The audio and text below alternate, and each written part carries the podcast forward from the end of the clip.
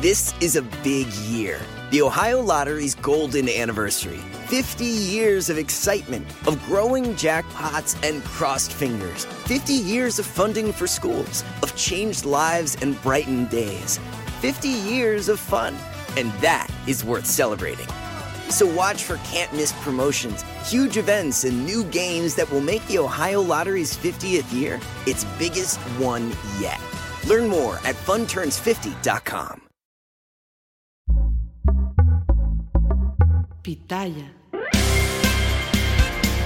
Hola, ¿qué tal? Sean muy bienvenidos a su podcast muy, pero muy favorito, muy fuera de lugar. El día de hoy estoy con uno de los personajes, una de las figuras más representativas del deporte. Si ustedes no lo han escuchado o no lo han visto, pues no sé qué, qué- en qué país vivan, porque él está en todos lados. El día de hoy estoy con Enrique Bura. ¿Cómo estás, amigo? Bien, bien, qué gustazo estar contigo. Eh, y, y fíjate, hay, hay varias cosas que me conectan. Eh, porque una de ellas, digo, primero que eres uno de los precursores de este tipo de, de transmisiones y de streaming, de todo este tipo de cosas, el famoso Wherever Tomorrow. Eh, luego, tú no te vas a acordar, pero hace muchísimos años, mi esposa venía regresando de Tampico. Sí, me acuerdo. ¿Te acuerdas? Terminal 1. Ándale, sí te acuerdas. Sí te acuerdas porque estábamos ahí, mi hija y yo, sentados en el piso, básicamente, no había donde sentarse. Y, y en lo que salía mi esposa, este, dice, dice mi hija Tania, ahí está Wherever Tomorrow. Oye, le pedimos un autógrafo. Digo, pues pídeselo. Y este, o sea, no sabes cuánto te admiraba desde entonces, ¿no?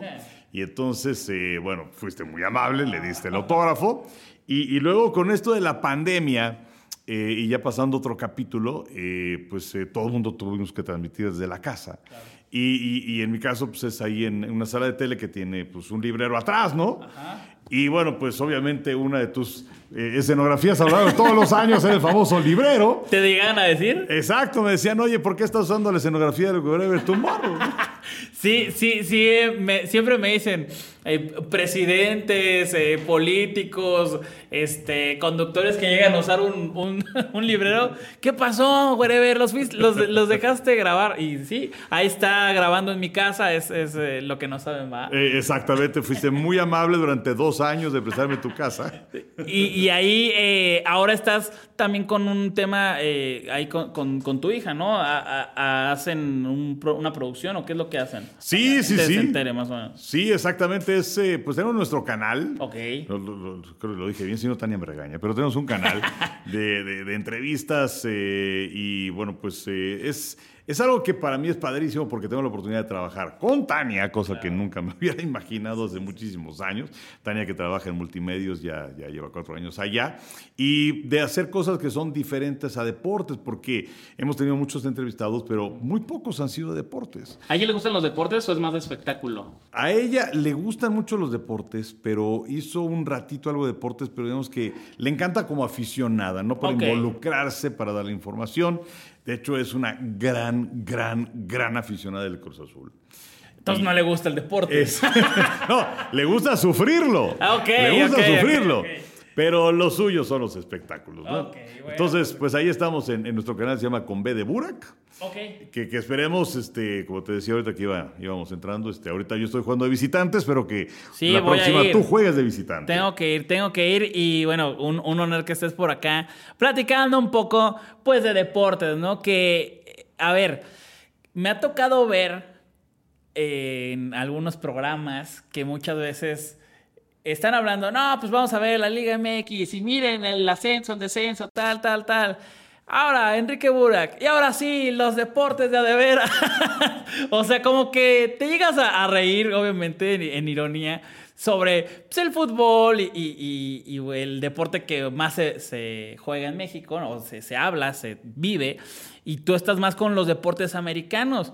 ¿Por qué? ¿Por qué no, no eh, te gusta tanto el fútbol o eres muy malo de chiquito y estás enojado con el fútbol o qué pasó ahí?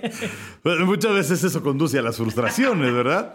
Pero no, fíjate que digo, jugué muchísimo fútbol y, y- y- y mi gran ídolo eh, de la niñez era Enrique Borja. Y, y porque además pues, metía goles estilo Borja, ¿no? Con la nariz y con la pompa y como fuera. Eh, y además, digo, una de las, de las grandes eh, virtudes de esta chamba es que conoces a quienes fueron tus ídolos de niño y bueno, tengo la oportunidad de platicar con Enrique es un tipazo. Em, y, bueno, Ángel Fernández para mí es el mejor narrador de fútbol que ha existido en este país. Y entonces, pues yo, yo escuchaba sus narraciones y hacía ahí mis partiditos y todo esto de fútbol, del chutagol y todo esto para quienes tienen, creo que más de 45, 50 años sabrán de qué estoy hablando, este, antes de los juegos electrónicos y todo esto. Y yo quería narrar fútbol. Eh, pero bueno, llegué a Televisa por conducto de, Fernando Schwartz, que me abrió las puertas. Desde luego seguía el béisbol americano. Soy un enamorado, un apasionado de los Juegos Olímpicos.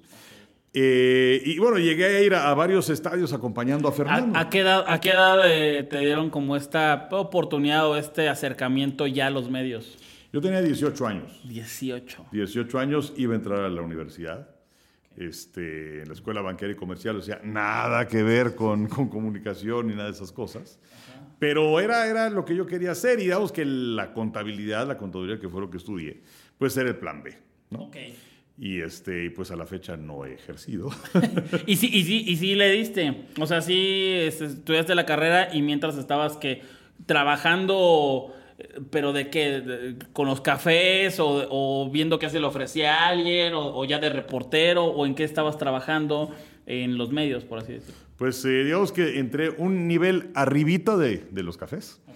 Este, pero bueno, pues igual. Eh, ¿Cuál era? Era pues aprendiendo. Entonces era, era acompañar a mis compañeros reporteros, a las notas, a ver cómo se hacían las, las, cosas, eh, también irte metiendo en el medio, a los que, que si al entrenamiento de la América, que si al entrenamiento del Cruz Azul, que si a cubrir una nota del Comité Olímpico Mexicano, este, cosas de, de, ese tipo, ¿no?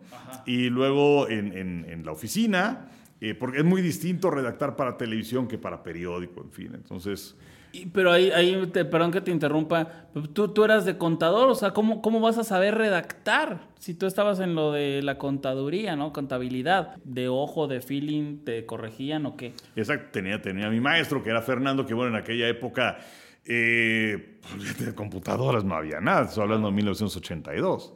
Entonces, eh, eh, ahí al fondo de la, de la oficina de deportes, que era tres por tres, una cosa así, me dio la oficina de deportes, habían tres escritorios allí nada más, que era el de Fernando Gerardo Peña y Adesita, la, la secretaria. Atrás estaban los teletipos, ¿no? Entonces el tac, tac, tac, tac, tac, tac.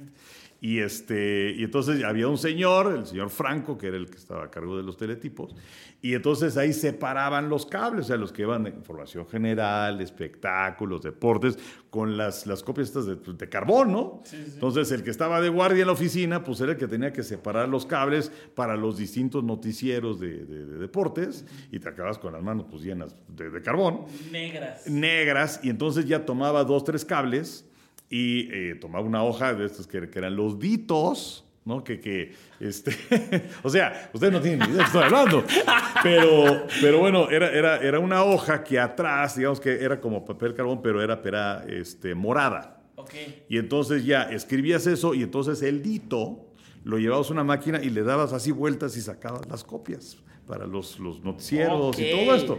Total que bueno, metía mi, mi, hoja en la máquina y entonces ya escribía yo la nota, la redactaba, de lo que llegaba en el cable la redactaba. Y entonces ya Fernando, ya era, a ver, no, se dice así, se pone así, esto súbelo, esto ponlo para abajo. Y así fue un tiempo. Y, mm, pregunta, ahora sí que sin ofender, la carrera existía de, para periodista pero no había de comunicación y todas estas cosas que hay hoy en día, ¿cierto o no? Pues ya, digamos que se, se, empezaba a poner de moda. Eh, pero bueno, sí había varios compañeros que fueron a la escuela de Septién García, que era, y sigue siendo una escuela prestigiosa. Ahí está mi hermano. Ah, pues mira, prestigiosa de, de periodismo. Pero pues yo tenía cierta facilidad con los números, me, me, gustaban mucho los números siempre. Un muy buen amigo, este, Carlos Gradbol, eh, de, de, la escuela, él entró a la escuela bancaria comercial, cierta influencia también de mi papá. Dije, bueno, pues mira, me gusta esto de los deportes, pero si no consigo chamba en esto, ¿qué voy a hacer? Entonces por eso fue que estuve en la escuela bancaria y comercial. ¿Y, y qué te ayudó estudiar eso? Porque supongo que, que a ver, pasa muchas veces que gente estudia una cosa, se dedica a otra, pero ese, esa cosita o esa cosita que estudió la aplica, ¿no? Entonces, ese tema de los, de los números ¿Te ayudó en algún momento la carrera con lo que haces o no? Pues básicamente no. ok. No, no, no. No, eh, mira, e- es una carrera, porque no nada más es calvo y jabón, o sea, Ajá. es muy, muy complejo el asunto y la legislación fiscal y las misceláneas y todo va cambiando. Y te, año tien- y te tras tienes año que estar actualizando, cosa que ya no te daba tiempo. Pues sí, por supuesto. Entonces, de hecho, pues tengo este, un, un despacho de contadores que me lleva mis cosas desde Ah, hace mil años. Bueno, bueno. ¿No? Pero tienes idea, por lo menos, de qué es lo que está pasando. Más o menos, más o menos. Pero, pero, y bueno, lo, lo que sí tuvo mucha suerte fue que es una carrera muy dinámica Ajá. y entonces, pues la gente pues, chambea, ¿no? O sea, a partir del quinto semestre ya no había clases en las mañanas para que pues, todo el mundo fuera a estudiar. Pero yo ya estaba haciendo cosas en Televisa y estaba haciendo uno que otro noticiero, haciendo Liga Mexicana de Béisbol. A tus 20, ¿qué años? 23 Uno. más o menos. Sí, porque ya entré a Televisa de 18, no, no menos, a los 19, 20. Wow. Sí. Y te vas por el lado de eh, el béisbol.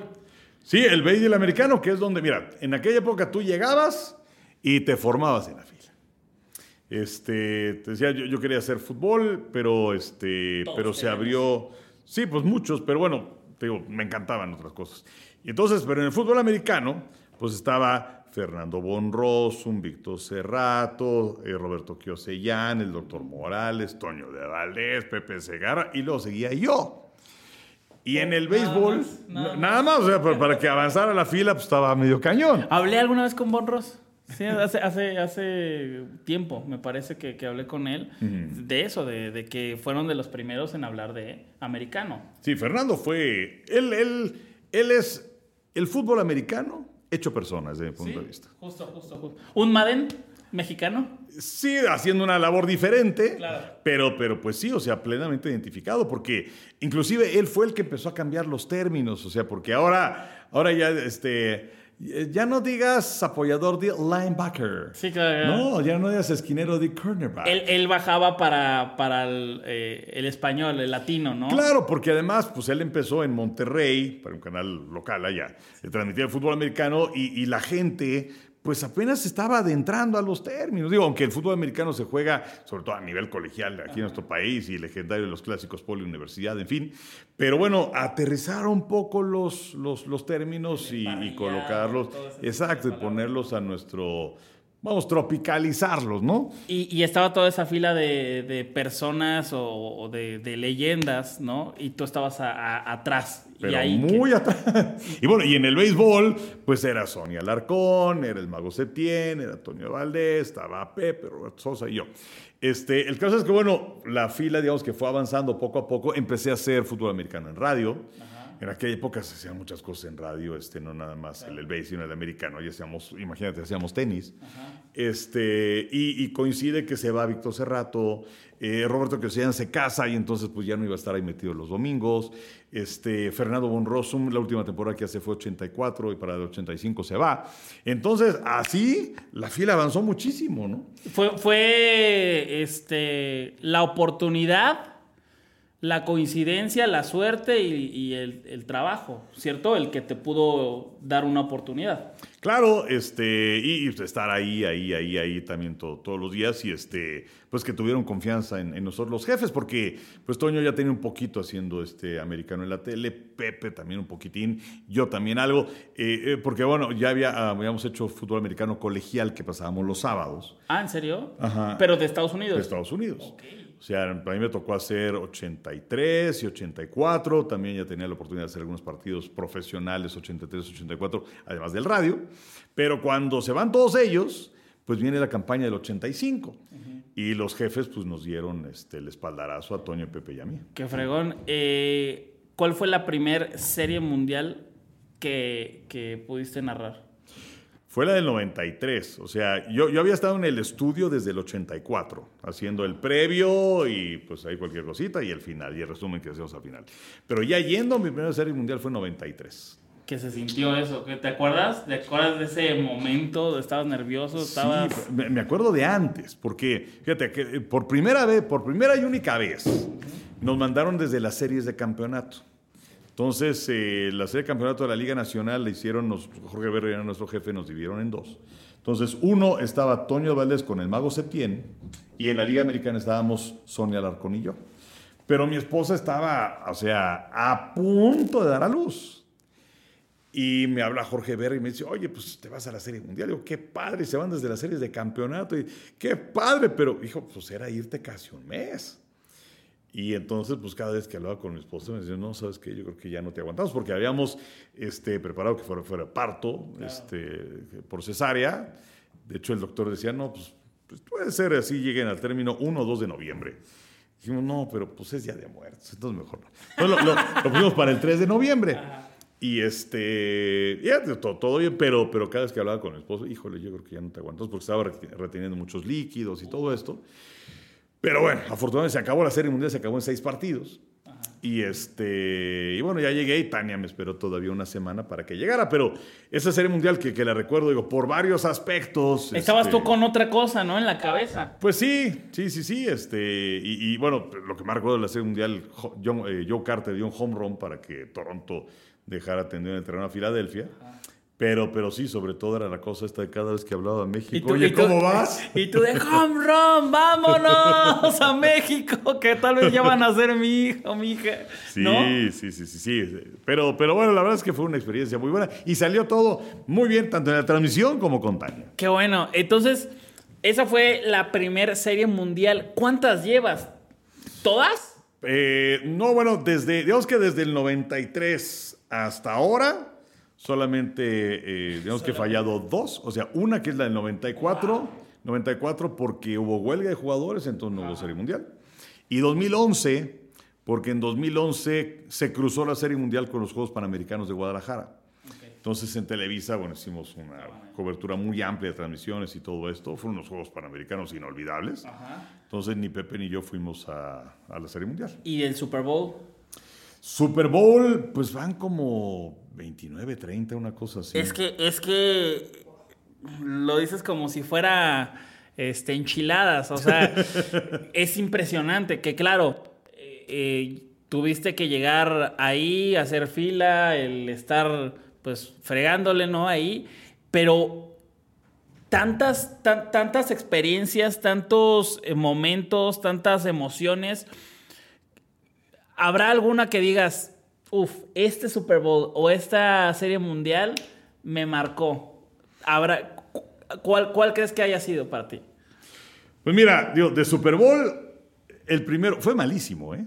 Fue malísimo, que fue el Super Bowl 20. Y, y, y lo que pasa es que en, en, aquella época, digamos que si sacas del 20, ya, hemos, ya estamos en el 50 y tantos, como que la cuenta no sale, pero en aquella época no transmitíamos todos los Super Bowls. O sea, si era, si transmitía en Estados Unidos, ABC, o NBC era Televisa. Si transmitía CBS era Canal 13, que luego se convirtió en Univisión y Televisión Azteca. Eh, y entonces fue aquí el primer Super Bowl en Nueva Orleans, Chicago, con Walter Payton, Jim McMahon y compañía, aquellos de, de, el Super Bowl Shuffle, en contra de los Patriotas, que nada que ver con los Patriotas de ahora, inclusive el señor Sullivan era el dueño y este, Tony Eason era el coreback. Pero nunca me imaginé en mi vida poder ir a un Super Bowl. O sea, jamás me imaginé. Tenía un amigo en la escuela que, fíjate, tenían palco en el Azteca y todos los años lo llevaban al Super Bowl. Y entonces, pues yo pues dije, bueno, pues yo quiero trabajar en eso. Nunca me imaginé tener esa oportunidad. Ni, ni, ni, siquiera tenías en mente ir a un partido de americano en tu vida. Pues ¿O sí. sí, o, o decías, pero un, ¿alguna vez? Algún día iré a Estados Unidos, iré a ver un partido. Okay, okay, okay. Que, que si fue una transmisión compleja, eh, ese primer Super Bowl porque era el primer partido que hacíamos en el estadio. O sea, todo lo habíamos hecho siempre narrando el monitor. Pero el primer Super Bowl que hacíamos, o el primer partido que hacíamos en el estadio, Pepe y yo. Y la gran experiencia de Toño Valdés, que tenía una experiencia mayor que nosotros, era uno. que, había sido el Super Bowl del año anterior, que lo había hecho Toño con Fernando Bonrosum y con Roberto Kiosellán. Entonces era primer partido en el estadio para Pepe y para mí, y segundo para Toño. Eh, y me acuerdo, la verdad es que la posición el campo en el Superdome era muy buena. Estábamos por ahí de la yarda 30, 35. ¿Y se alcanzaban a ver bien los números, todo, o ese era un gran problema? Pero fíjate, es muy curioso porque el campo me acuerdo que lo veíamos lejísimos. Y entonces, pues nos tuvimos que ir, con, obviamente, con los monitores, todo esto, ¿no?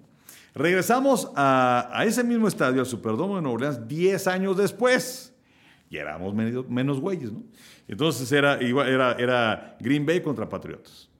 Y el campo ya lo veíamos cerquita. Dijimos, ¿qué pasó? ¿No? Y lo que pasa es que, bueno, ya habíamos hecho una muy buena cantidad de partidos en estadios. Ah, y, ok, y ya la ok. óptica, ya todo cambia, ¿no? Ajá, ajá. Pero, pero sí, yo te diría, a mí me, me marcó ese primer Super Bowl. Y, y luego hemos tenido desde muy malos, que, que los primeros fueron muy malos, hasta Super Bowls muy, muy buenos. Y series mundiales, eh, o sea, hay una que, que recuerdo mucho, además de la del 93 por lo de Tania, este, la del 2016, cuando pues, parecía que se iba a acabar pronto la serie, cachorros en contra de Cleveland, y que Cleveland ganaba tres juegos a uno. Y los cachorros viniendo de atrás, y además ganaron su primer título en 108 años. Fue en siete juegos. Fue en siete partidos que se definió. Y además, el séptimo partido, lluvia, extra innings. Lo, lo que te da el béisbol, a diferencia de muchos otros deportes, que sí es lento y sí hay muchos momentos que no pasa nada. Y sí, a lo mejor desde niño te tienes que aficionar al béisbol. Pero el drama que te ofrece el béisbol no te lo da ningún otro deporte. La razón es esta. No vas contra el tiempo. El fútbol puede ser un partidazo. El americano un partidazo. Pero eventualmente el reloj va a llegar a ceros. Y en el béisbol no. Es cierto, es cierto. E- e- Eso, eso le agrega el, el- el drama que ahora ya también lo, lo del jugador de segunda base cuando van a, a- a extra innings, pues a lo mejor hace que se, se acabe más rápido. Sí, ¿verdad? bueno, en temporada regular, en playoffs no. Ajá. Pero en temporada regular. Así que para el año próximo van a poner, le van a poner ya cronómetro a los pitchers. Cosa que me parece muy bien. O sea, si no hay gente en base, el pitcher va a tener 15 segundos para lanzar. Si hay gente en base, van a tener 20 segundos para lanzar. Y si se tarda los, los 15 son es bola. Bola. Ah, bien. Exactamente. bien, bien. Inclusive hasta las reviradas que luego también dices, bueno, ya que, o sea, con corredor en primera, otra vez a primera y otra vez a primera. O sea, van a- por cada turno al bat, Ajá. van a poder revirar dos veces. Ah, está bien. Hace, hace el, el deporte un poco más. eh, bueno, ese deporte un poco más corto y más digerible para la gente, ¿no? Que, que no se tarde tanto un partido. Eh, Tienes un montón de, de estas experiencias. ¿No te ha cansado? ¿No, no, no te has cansado en algún momento de "Uy, otra serie mundial? A ver, se escucha muy, muy loco, muy, ah, pero lo tengo que preguntar. O sea, eh, puede ser una pregunta tonta y hasta que hasta, hasta podría ofender, pero ¿no te cansaría, en, el- no te has cansado en algún momento de un Super Bowl o de una transmisión así? No, ni en Juegos Olímpicos, ni en los Olímpicos que son dos semanas que te metes a un tobogán y que duermes a lo mejor tres horas diarias, pero ni eso, que además me apasionan los Olímpicos. Mira, es una sensación, mi papá trabajaba en Grupo Vitro y tenían palco en el Estadio Azteca para llevar clientes. Y cuando no había clientes que llevar, pues entonces si, si estaba disponible el palco, pues nos llevaba, ¿no? Que más era pues, padrísimo, ¿no? El Azteca que llegabas con el coche y pegadito al palco y todo eso. Cuando se abría la puerta del palco, este, y que se veía lo verde del pasto, ¿no? Y el colorido de la tribuna y el rugir del público. A ver, se me ponía la piel, pero chinita. Y, y es una sensación que me sigue gustando, ¿no? Este, el, el preparar los partidos es algo que me gusta también muchísimo. Porque también hay mucha gente que cree que. ¿Quién juega? Ah, pues da la Filadelfia que llegas, te sientas y tiras rollo. Sí, eh, eh, eso y, y no es, así. Eso, eso he visto en redes sociales y antes yo no lo sabía. Preparan partidos. Pues qué, ¿a poco no sabes que tal se llama así y que este número juega de esta manera? No, ¿verdad? Se prepara el partido. No, claro, por supuesto. Quién es quién, datos, estadísticas, ¿no? Pero y además algo muy curioso porque sacas mucha información Ajá. esperando no usarla. O sea, ¿a qué me refiero? Que si el partido está muy bueno, pues usas el 30% quizás de la información que preparaste. Ya si das hasta el calendario, pues es que el partido estuvo malísimo, ¿no? Pero, pero sí, o sea, se, se- se preparan los partidos, por supuesto. Y bueno, me dices que no te has cansado, que no, no, nunca te has cansado de, de- de este tipo de emociones, de mm, trabajo que es pesado, a veces no duermes. En los Olímpicos es, es creo, el, el mayor eh, desgaste físico y, y mental, ¿cierto? Totalmente de acuerdo. ¿Cuántos Juegos Olímpicos llevas?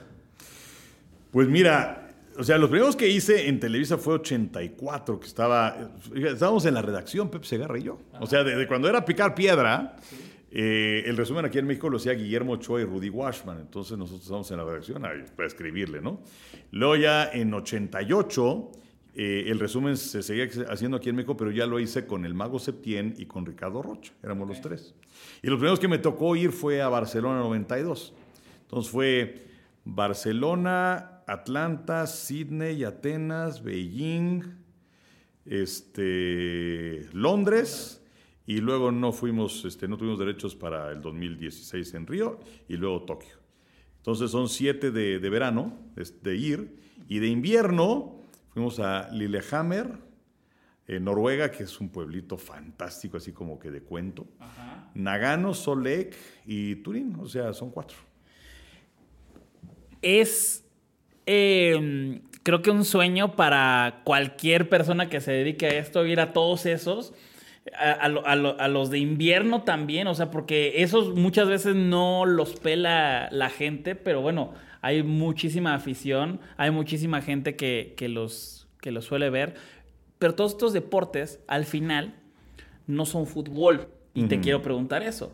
¿A ti no eh, en algún momento te daba algo en la cabeza o emoción de decir, güey, está muy fregón el béisbol, la NFL, la NBA, este, los Juegos Olímpicos, y estás viendo el partido de Tecos y está teniendo más rating eso. Pues mira, eh, sí son deportes más de nicho, definitivamente. Pero bueno, que también se siguen y nada más hay que ver la cantidad de marcas que están involucradas, particularmente con el fútbol americano. Eh, y, los olímpicos se ven muchísimo. Y es más, ahora que hablaba acerca de los deportes invernales, los olímpicos de invierno, ok, pues no va a ganar el mexicano, que hemos tenido algunos que, han hecho su participación en los olímpicos, pero son deportes muy vistosos. Entonces, eh, te digo, hace, hace mucho tiempo que no, que no los transmitimos. Pero a la gente le encantaban, los niveles de audiencia eran sensacionales. ¿Y qué decir de cuando venían las finales de patinaje, de figura? O sea, también eran niveles muy buenos de audiencia. Cuando te vas a los Juegos Olímpicos eh, de verano, eh, los bastiones son natación, atletismo, gimnasia y clavados. Eh, a raíz de los Olímpicos de Atenas en 2004, bueno, un poquito antes los, los de Sol Lake en el 2002, que eran de, invierno. Javier Alarcón, que era nuestro jefe en esa época, me dice, ¿sabes qué? O sea, yo soy, este, bueno, para las ciencias todo eso, pero a ti te encantan los, los, los, olímpicos, eres más organizado. Entonces, tú te vas a dedicar, además de lo de las narraciones, tú vas a programar qué es lo que se va a ver en la pantalla. Entonces. o sea, dormir menos. Pues bueno, pero, pero la verdad, extraordinario. O sea, una chamba. Porque eh, además de, seguir los deportes, me encantaba la producción como tal, que en su momento hicieron en Estados Unidos ABC y, luego también con, el contrato de los Olímpicos NBC, en donde tienes que contar historias. Porque si manejas los deportes como si fueran así cosas así nada más, no, no, no, no logras capturar. No, no son highlights, ¿no? Exactamente, no son highlights. Y, anteriormente, la forma en la que se cubrían los Olímpicos, con, con nosotros en Televisa por lo menos, pues llegaba un productor, se sentaba y ahí en el IBC, donde está el control de, todas las televisoras, 20 monitores. ¿no? El productor pues, llegaba y se aburría y decía, bueno, y ahora vamos con esto, pero sin Tony Son. Claro. Y entonces la, la, misión que me encargó Javier es, ¿sabes qué? Este, tú te vas a encargar de dar orden de qué es lo que se va a transmitir de 6 a 7 de la mañana, de 7 a 8, de 8 a 9, en fin. Este, ¿Quién va a narrar también? O sea, hacer la, desde la contratación de los especialistas y la asignación de, narraciones. Y pues además hacía programa de la jugada, ¿no? Entonces, la verdad, apasionante el trabajo y luego también al día siguiente, pues ver cómo nos había dado en el rating con respecto a Azteca, que afortunadamente nos fue bastante, bastante bien siempre.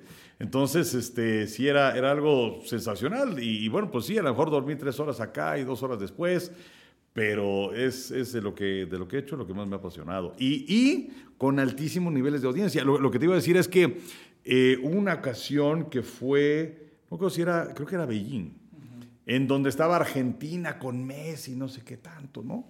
Este, y me dice Javier, veníamos nosotros de una competencia, no, no sé estoy inventando, pero era o atletismo o voleibol, una cosa así. Me dice, no, no, mete la final del fútbol. Ok, ¿Estás seguro? Sí, mete la final. Bueno, va a la final del fútbol. Que, que esto es todo, Javier, debo decir que fue muy generoso siempre.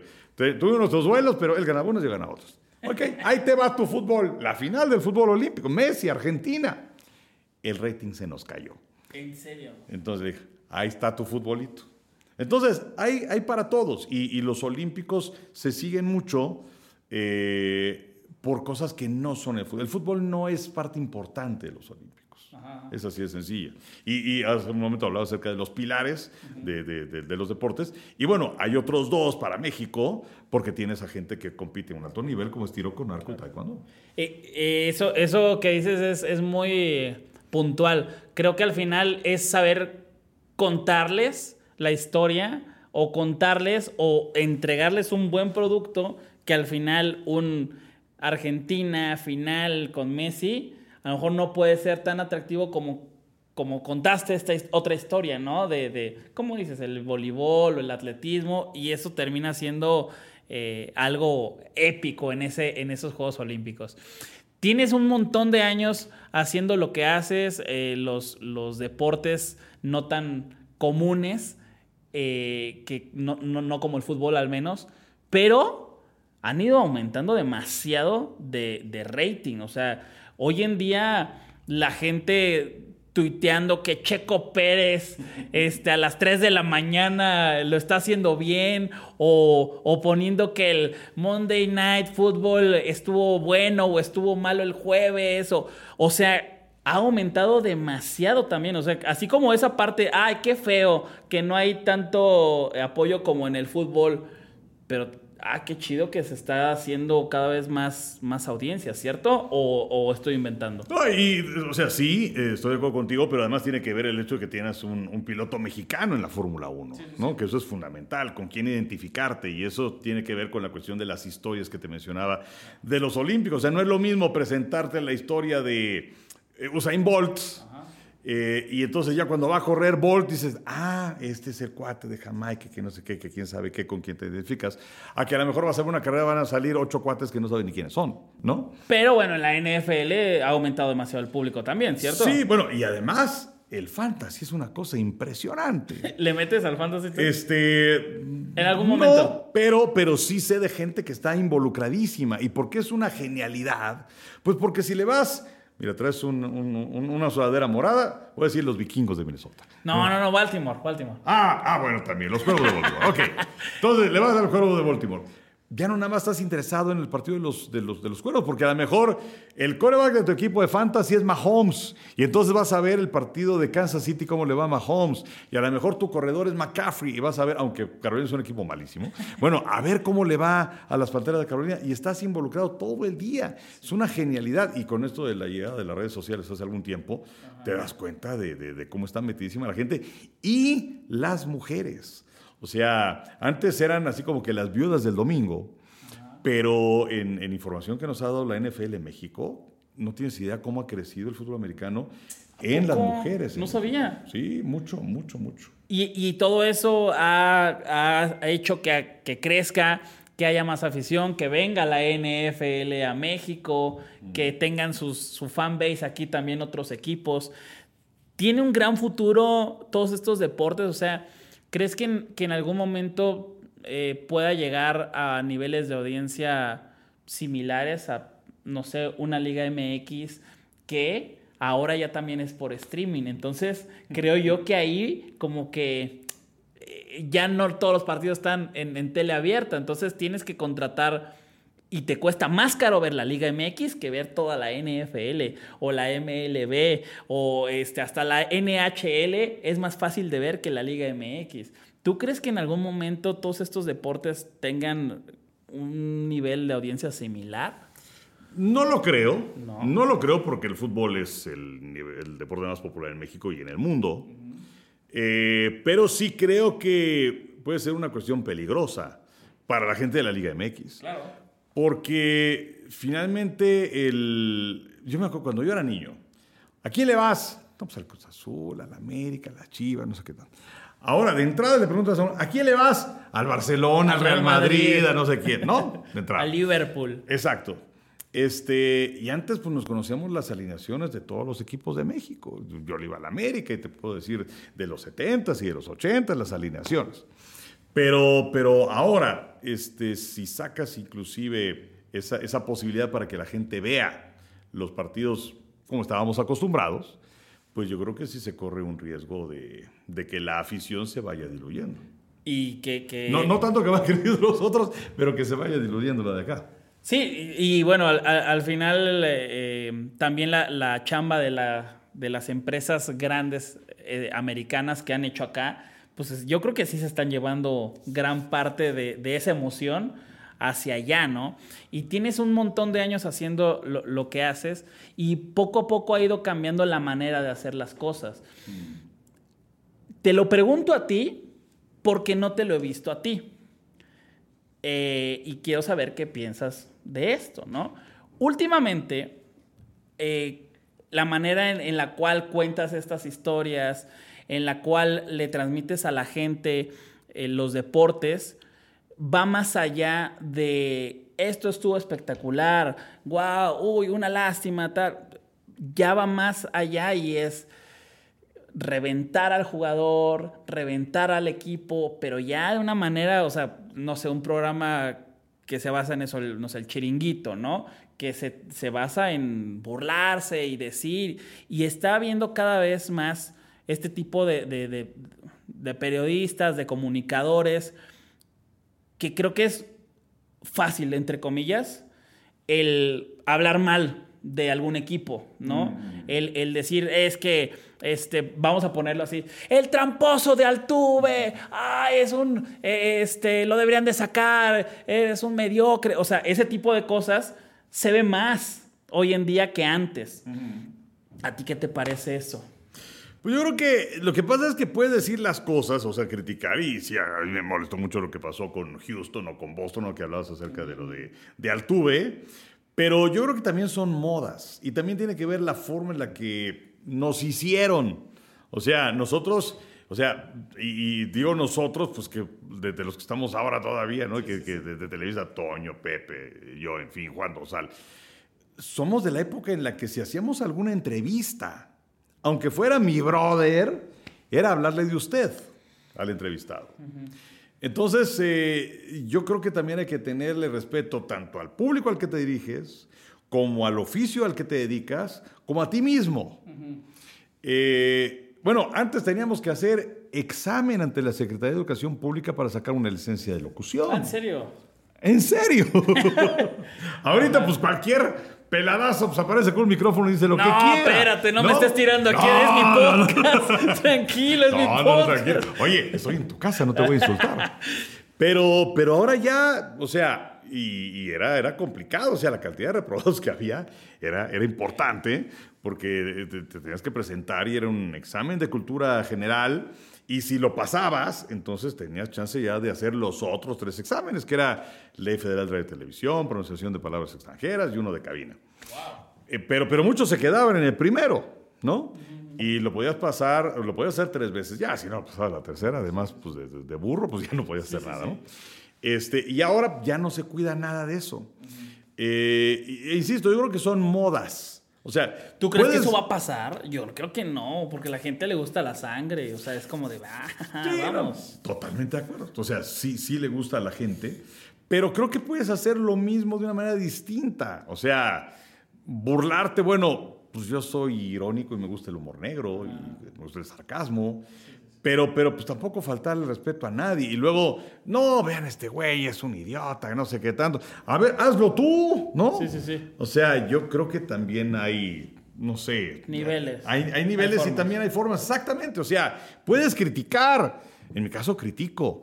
Y puedo señalar cosas que no me gustan y lo hago. Y, y, el fútbol, bueno, es una fuente inagotable de comedia y la aprovecho.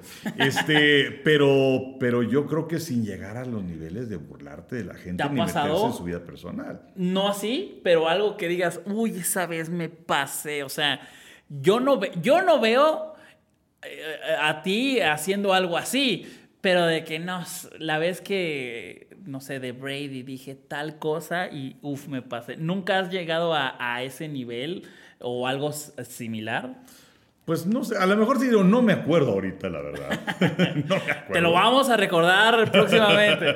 Ajá. No me acuerdo, eh, que, que también es cierto, o sea, el, el decir algo de la NFL o de grandes ligas, pues no tiene la misma penetración a que si dices algo del delantero centro del América, porque pues ese señor está aquí, ¿no? Y los otros pues tampoco te van a decir nada. Y, y no pasa de que a lo mejor en redes sociales te dicen, oye, ¿cómo dices esto? Y no sé qué tanto. Además, eh, hay mucha gente que, que, que- que siempre vas contra su equipo, ¿no? A lo mejor puedes estar haciendo el partido de Dallas-Filadelfia y la gente de Filadelfia, ¿por qué le vas a Dallas? Y la gente de Dallas, ¿por qué le vas a Filadelfia? ¿No? Pero no me acuerdo de, de- de alguna cosa así, la verdad.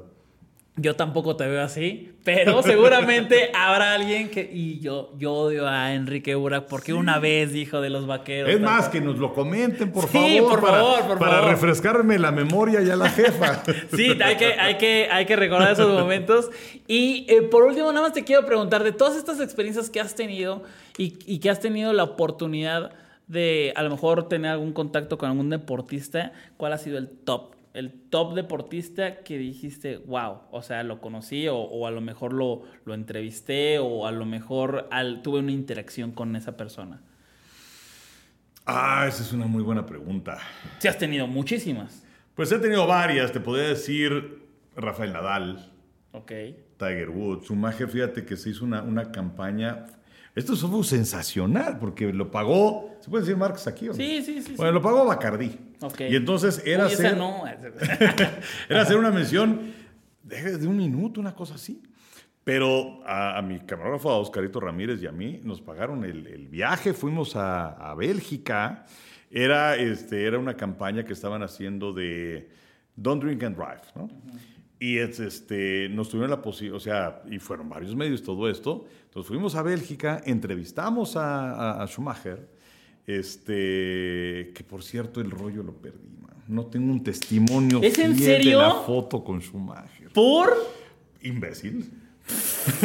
Digo, y Sí, todavía sí, sí. hace poquito, oye Oscarito, porque pues era la, o sea, llevaba- o sea, no era el celular, era el cámara, ¿no? O sea, Oscarito, y el rollo, dice, pues creo que te lo di, ya lo busqué en la cámara, en la casa no lo encontré. O sea, soy un estúpido. Pero este, y es algo con lo que no tenía cuidado antes de, de- de tomar fotos, aunque fuera de esas cámaras que revelabas el rollo después. Y, y luego ya regresamos a México, mejor en el avión de regreso, que además nos mandaron en primera clase. Este, en el avión, pues ahí redacté y puse este, los insertos de Schumacher, también el presidente de Bacardí Internacional. Ya llegué a Televisa, grabé la nota. Sensacional, increíble. O sea, creo que es el mejor viaje que he hecho. Sí, claro. Pero bueno, yo te diría esos, esos personajes. Este, y de mis ídolos de la niñez, bueno, Enrique Borja, indiscutiblemente. No, y aparte de que, que has trabajado hasta con él, ¿no? Eh, en algún momento o nunca te... nunca me ha tocado. Pídelo, pídelo. no. Dile, oye, hecho- quiero hacer selección un día con Borja, estaría bueno. No, está bien, increíble. He hecho un partido de fútbol en mi vida, que fue la final de los Olímpicos de Barcelona 92. No sé por qué me la pusieron, yo creo que no había nadie. Este, Ajá. Beto Murrieta narraba y yo que comentaba. Fue un gran día porque en la tarde fui a, a las transmisiones de las finales de gimnasia rítmica. que Y seguro te divertiste mucho, ¿no? En, Sí, en esa vez, ¿o no? pero, pero fíjate, fue curioso porque de ahí me llevaron al No Camp, Ajá. ¿no? la final de, de los Olímpicos. Pero nada, nada más debe estar el primer tiempo porque para el segundo me fui a Badalona a la final del básquetbol del, del Dream Team, ¿no? Ajá. El equipo de Jordan y Magic Johnson, Larry Bird y compañía. Eso ya era lo mío. Pero he hecho un partido de fútbol en mi vida. Pero pues yo te diría con, con estos personajes que, que he tenido la oportunidad de entrevistar. Eh, eh, ahora que mencionas a, a tantos, muchos periodistas, muchas personas suelen no tomarse fotos por respeto y hay veces que sí da- dices, no, por respeto no voy a tomar una foto y hay veces que dices, es ahora o nunca. A mí me encanta la memorabilia, así ya nada más por chisme mío.